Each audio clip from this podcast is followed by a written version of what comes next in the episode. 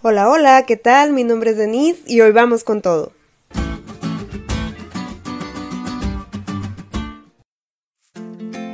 ¿Alguna vez tus papás te dijeron el famoso refrán, no juegues con fuego porque te vas a quemar? A mí sí. Regularmente me decían esta frase cuando me exponía mucho a situaciones en las que mis metas o principios estaban en riesgo. Recuerdo que cuando estaba en la prepa, mi meta más grande en ese momento era tener una carrera profesional y se estaba quemando a causa de mis malas decisiones, en las que efectivamente, aunque me lo negara, mi círculo de amigos estaba influyendo. Con ellos me era más fácil irme de pinta o chacotear en clase, al punto que un año escolar lo desperdicié jugando con fuego, y tuve que empezar de cero. Pero antes de empezar de cero, mis papás me dijeron que ya no tendría otra oportunidad para estudiar, porque había desaprovechado la que ya me habían dado. En ese momento todos mis sueños e ilusiones se vieron frustrados y de verdad me arrepentí de haberlo echado a perder. Posteriormente me regalaron otra oportunidad, la última, pero, ¿sabes? Había entendido en esta ocasión que mis decisiones y las amistades que eligiera debían apuntar hacia la meta, que era terminar la preparatoria y posteriormente la universidad. Si los compañeros con los que me juntara no tenían la misma meta, volvería a caer en el mismo error sin duda. Si yo seguía yéndome de pinta o confiando en mi capacidad de sacar días sin cumplir con tareas, volvería a fracasar. Esta vez era todo o nada, y yo quería entrarle con todo. Algo así sucedía con los judíos. Cuando Nehemías regresa de Babilonia y ve el desorden que habían hecho y el pacto que habían quebrado de no casarse con extranjeros, se enojó mucho.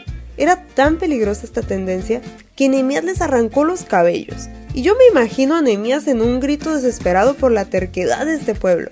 Estaban teniendo otra oportunidad de hacer las cosas bien, de reivindicarse con Dios, y mientras su líder se ausenta, ya, cada quien hace lo que quiere y vuelven a cometer exactamente los mismos errores, poniendo en peligro sus metas y principios. La verdad, sí están como para arrancarles los cabellos.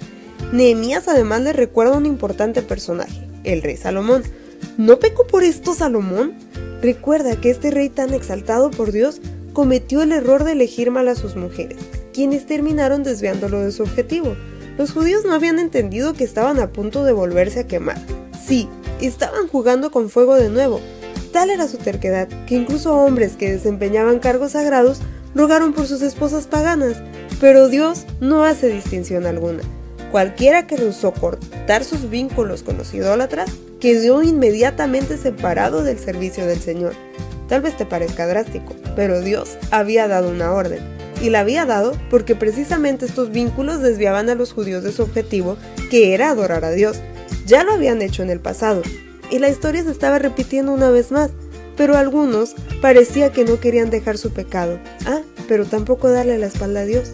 El mensaje no es que no prendas fuego, aunque deberías tener cuidado, hablando en sentido literal.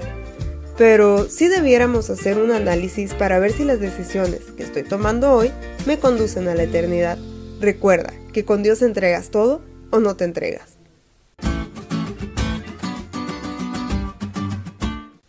¿Te diste cuenta lo cool que estuvo la lección?